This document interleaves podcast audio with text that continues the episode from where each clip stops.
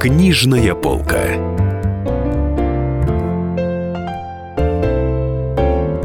Здравствуйте, друзья! Меня зовут Дарья Завгородняя. Расскажу, чем сможем себя порадовать на праздничной неделе. Во-первых, романом фэнтези «Маги без времени» Сергея Лукьяненко. Сергей Васильевич некоторое время назад обещал углубиться в большой космос, написал роман «Порог», задумал и пишет его продолжение «За порогом», и вдруг на полке магазинов поступает книжка совсем не про космические цивилизации и не про людей на звездолетах, а классическое фэнтези. Называется оно «Маги без времени».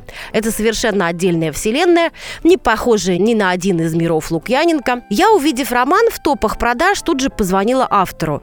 И он рассказал, как это вышло. На досуге он вышел на один молодежный сайт, где тусуются начинающие прозаики-фантасты. Представился молодым автором и давай сочинять и выкладывать какие-то истории. Народ, естественно, принялся нахваливать, а писатель так увлекся, что за два месяца наваял настоящий бестселлер. Сергей Васильевич признался комсомолке, что сам не ожидал такого эффекта. В общем, читаем, наслаждаемся. Николай Стариков «Сталин после войны». Книга первая, 1945-1948. Такова книжка на второй позиции. Сталин – одна из самых изученных исторических фигур, однако его биография после войны еще имеет некоторые пробелы в исследованиях. Как он действовал в ходе берлинского кризиса, как вождь выстраивал общение с деятелями культуры и почему, например, Борис Пастернак хорошо к нему относился. Об этом почитаем в книге «Сталин после войны.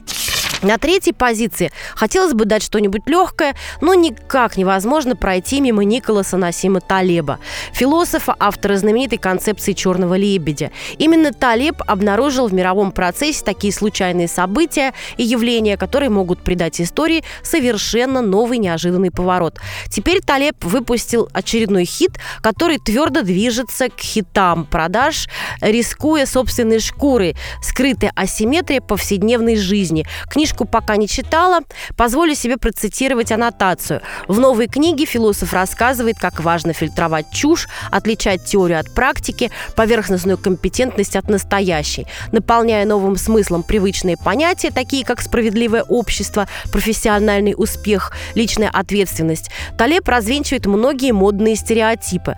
На примерах Иисуса Христа и других знаменитостей Талеб показывает, что самое важное качество, объединяющее всех героев, не переносить риск на других. Нормальные герои рискуют сами, а не подставляют людей.